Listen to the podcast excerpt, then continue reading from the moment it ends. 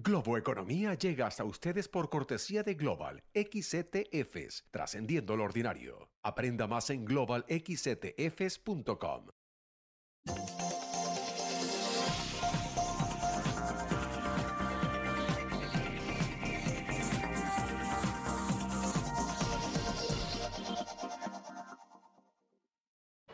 Hola, ¿qué tal? ¿Cómo están? Soy José Antonio Montenegro desde el New York Stock Exchange en Manhattan, desde la Bolsa de Nueva York y esto es Globo Economía.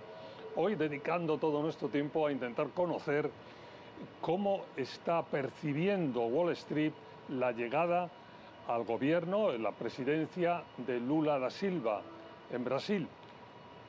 Interesante ejercicio para nosotros porque hace en el año 2003, cuando por primera vez eh, Lula llegó a la presidencia, fue todo un movimiento mm, bastante extraño que se produjo en estas bolsas. Primero una reacción de escepticismo de qué bueno, va a pasar aquí a un miembro destacado del PT, del Partido de los Trabajadores, el trotskismo, eh, eh, los mercados, toda esa resistencia inicial hizo que en poquísimo tiempo eh, Lula se convirtiera en un favorito, en un darling de estas bolsas.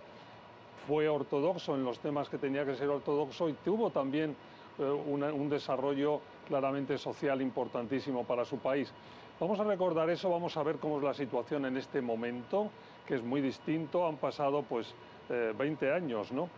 Ah, y lo vamos a hacer con la ayuda de alguien que ustedes conocen muy bien. Nosotros tenemos la suerte también de conocerle hace muchos años y de agradecerle que es un invitado que está frecuentemente con nosotros, Paulo Vieira da Cunha, socio director de Berban Consulting y toda una, una personalidad, un economista que conoce como nadie desde luego su país y desde luego lo que respiran estas bolsas y también los mm, eh, ambientes comerciales entre los dos países porque es un miembro destacado del Board of Directors de la prestigiosa Brazilian American Chamber of Commerce de Nueva York. Paulo, un placer tenerte con nosotros. Muchas gracias, José Antonio. El placer es todo mío.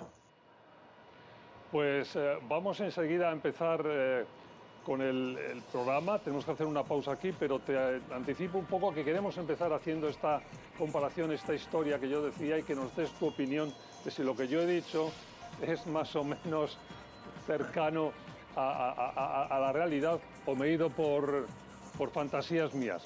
Enseguida estamos a eso, sigan con nosotros. Globo Economía desde el New York Stock Exchange.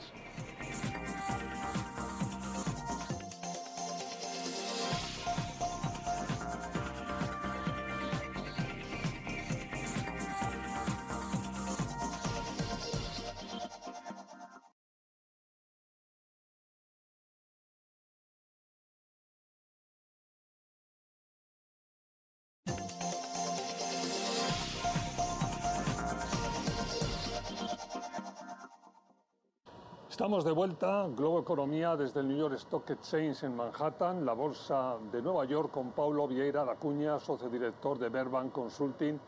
Y Paulo decía yo cuando empezaba y, y te presentaba que mm, es un momento que nos hace recordar la llegada de Lula por primera vez. Y yo decía que hubo aquel resistencia o no sé, prejuicios o ideas previas que luego enseguida se dieron la vuelta fue así, recuérdanoslo tú, que seguro que lo vas a hacer con mucha más centrado que lo que he hecho yo. No, seguro, José Antonio, es perfecto lo que, lo que tú habías dicho. Lo, lo que te quiero recordar es que hoy por hoy, después de, de, estos 20 años, Lula es el político más conocido de Brasil, ¿no? Entonces yo creo que lo que, lo que, lo que ha causado uh, cierto trastorno es justamente eh, eh, que antes de él entrar en la presidencia, en, diciembre del año pasado, hicieran un acuerdo con, el Congreso que entonces existía y que de hecho fue renovado en su gran mayoría, eh, que expandió de forma muy significante el gasto fiscal. Eso eran promesas de la campaña que venían de los dos, de los dos competidores pero, pero sí creo, como de siempre en Brasil, eh, un problema fiscal. Ese es siempre el problema de Brasil, el problema fiscal. Y, entonces el mercado, aunque conozca a Lula y conozca a su, a su gente, está bastante preocupado con, con, con esa situación de indefinición fiscal luego a principio del mandato. El Congreso recién ha empezado a trabajar. Eh, Lula ha prometido una nueva regla fiscal para marzo y, mientras eso, eh, la gente continúa muy con gran incertidumbre acerca de qué es lo que va a pasar por ahí. De resto, eh, aunque haya alguna preocupación con algunas indicaciones que Lula ha hecho, particularmente una pelea que no necesitaba haber comprado con el Banco Central, de resto la cosa, yo creo que la gente conoce lo que es Lula y lo que se espera para, para, para su administración. O sea, déjame saltar ahí que mi punto eh, de arranque de cómo fueron las cosas hace 20 años aquí en Wall Street, cómo Wall Street tuvo toda esa reacción primero de resistencia, luego de total entrega porque le pareció que las cosas estaban yendo de una forma ortodoxa. En este momento, 20 años después, ¿cómo crees que se está adaptando Wall Street? ¿Qué es lo que tiene en mente Wall Street? Esa cosa etérea, pero y extendida que son los mercados internacionales? Bueno, aquí eh, es importante destacar una cosa, José Antonio. Eh, la deuda fiscal brasilera es en su enorme mayoría, eh, en realidad en su totalidad, la, es negociada y es llevada por investidores brasileros. O sea, Brasil es, en términos de, de deuda, es un credor internacional, o sea, tiene más reservas internacionales do que tiene deuda externa. Entonces, hay, hay una bifurcación entre el comportamiento de los mercados locales y los mercados externos. En cuanto hay preocupación en el mercado local, porque la, deuda, la relación deuda-PIB sigue creciendo y es alta, y hay esa incertidumbre fiscal, en el lado externo, eh, típicamente eh, eh, estos meses, estas semanas, se ve Brasil con muy buenos ojos. Y es un poco porque los otros están peores, no porque Brasil está mejor, ¿no? Entonces, si la gente tiene un mandato de investir algo en mercados emergentes, y si uno excluye de eso China, porque hoy en día ya China no es parte del conjunto, como un todo, si bien que pudiera ser. Entonces, con la situación en Rusia, pues Rusia no se puede investir. Eh, con la situación en Turquía, con la situación en África del Sur, con la situación en Perú, por no decir Argentina, mismo México. Entonces, eh, lo que sobra es un poco Brasil. Y Brasil continúa teniendo grandes empresas, que son grandes empresas exportadoras y que van muy bien y con la retomada de China van a ir mejor. Entonces, esa es una, una situación que hay que tener presente, de que sí, eh, el, hoy en día en Wall Street la gente ve con buenos ojos Brasil, pero eso no, no significa que, que en el fondo macro la situación esté así tan tranquila. Y si uno mira los mercados domésticos, uno nota esa aprensión. Bueno, vamos a hacer una pausa y volvemos con más globoeconomía desde la Bolsa de Nueva York, desde el New York Stock Exchange. Sigan con nosotros.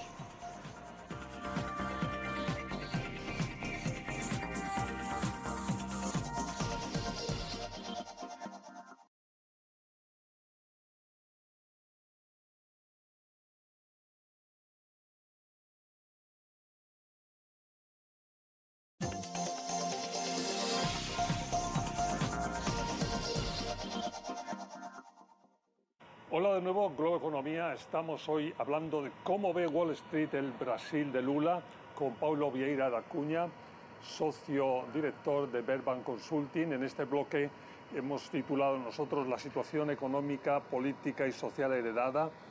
Ahí es eh, pregunta difícil, pero eso te puede hacer, Paulo. ¿Cuáles son los grandes retos en este momento de, de, de, de Lula da Silva? Bueno, el principal reto es un reto político, eso no hay la menor duda. Eh, eh, y es de que en Brasil, como en Estados Unidos y otros países, eh, hay hoy en día un, ambiente extremadamente polarizado. Lula, Lula fue electo con apenas una pequeña mayoría sobre Bolsonaro y la verdad es que aunque Bolsonaro ya no es el líder político que fue, el movimiento de esa derecha más activa y hasta de una, una derecha extremadamente tóxica, esa, ese, ese movimiento sigue, ¿no? Y la polarización mayor continúa y eso está reflejado en el Congreso y está reflejado en los, en los gobernadores, en, las municipalidades, etc.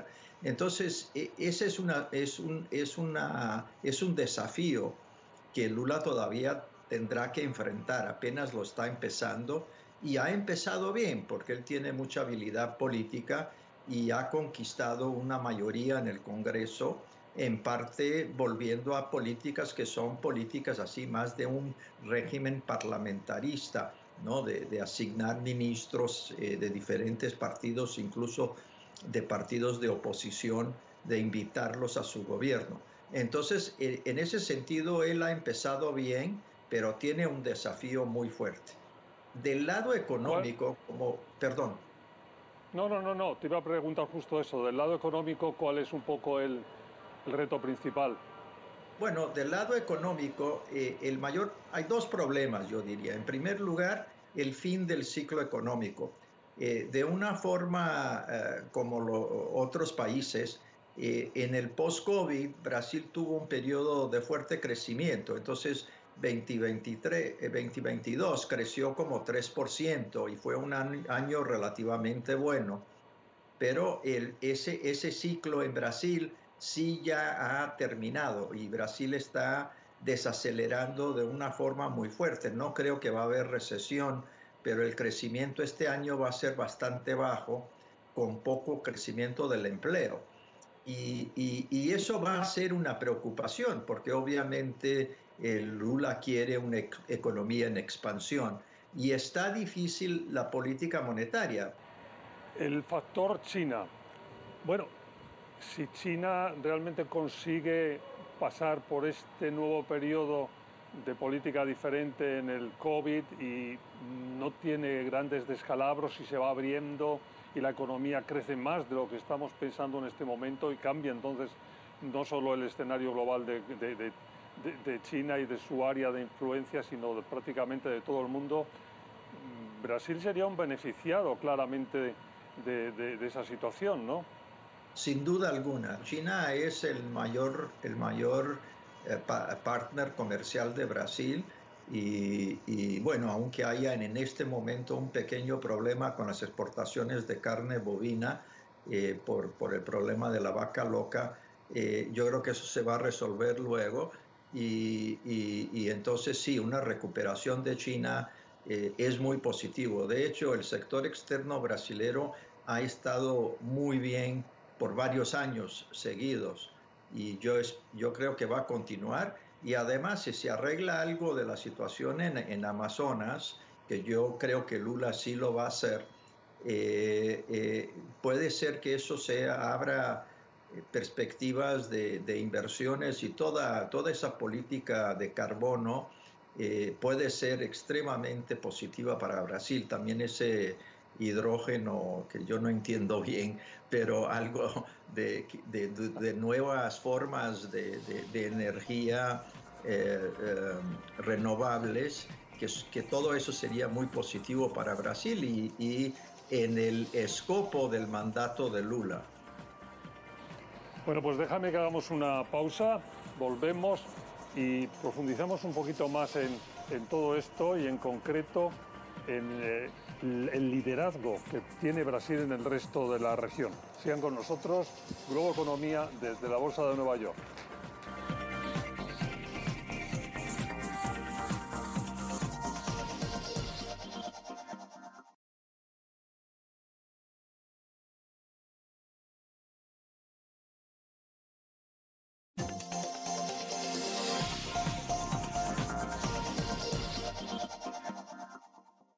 Hola de nuevo, Globo Economía. Estamos hoy dedicando el programa a cómo ve Wall Street el Brasil de Lula. Lo estamos haciendo con la ayuda de Paulo Vieira da Cunha, socio director de Verban Consulting. Eh, bueno, en este bloque nosotros hemos titulado El papel internacional y el liderazgo regional, pero quería un poco eh, que profundizáramos en algo que se nos ha quedado corto en el anterior segmento, que es esas relaciones en relación a la, Amazonia y la visita última de, de Lula a Biden, mm, bueno, muy en el origen de su mandato y que aunque haya sido rápida, ha sido, yo creo, eh, destacada en muchos aspectos y puede tener mucho recorrido hacia adelante, sobre todo en el desarrollo de estos aspectos relacionados con la energía renovables, con el tema de la Amazonia. ¿Qué, te parece todo eso?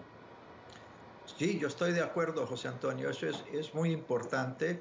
Eh, la nueva ministra del Medio Ambiente es Marina da Silva, que es conocida internacionalmente. Y yo creo que sin duda alguna, y ya se ve eso en el caso de los Yanomanis, que es, fue una una cosa terrible lo que hizo el gobierno de Bolsonaro sobre los indios.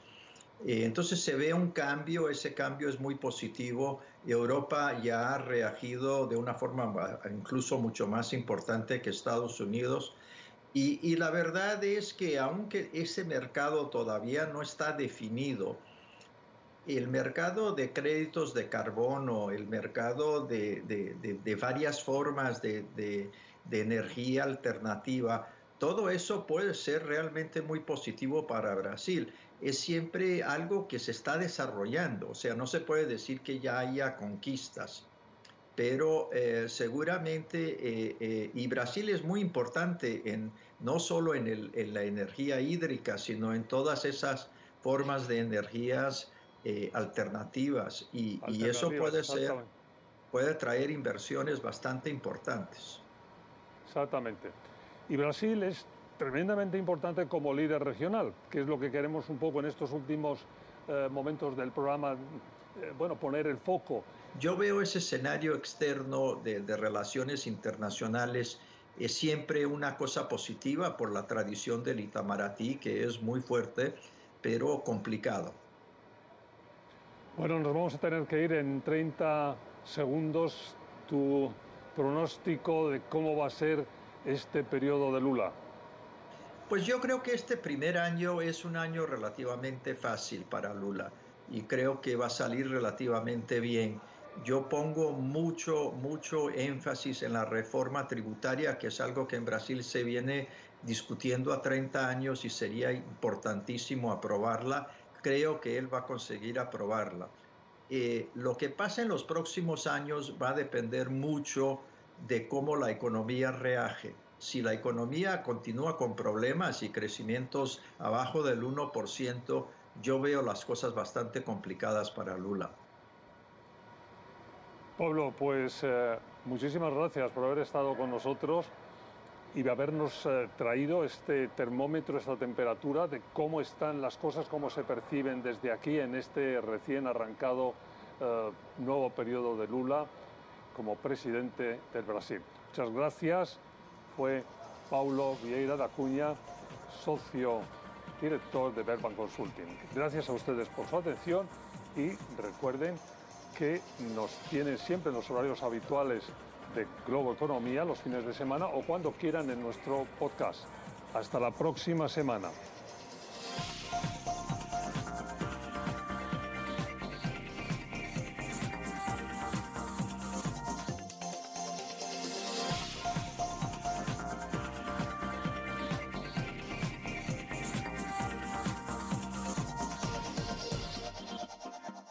Globo Economía llega hasta ustedes por cortesía de Global XETFs, trascendiendo lo ordinario. Aprenda más en globalxetfs.com.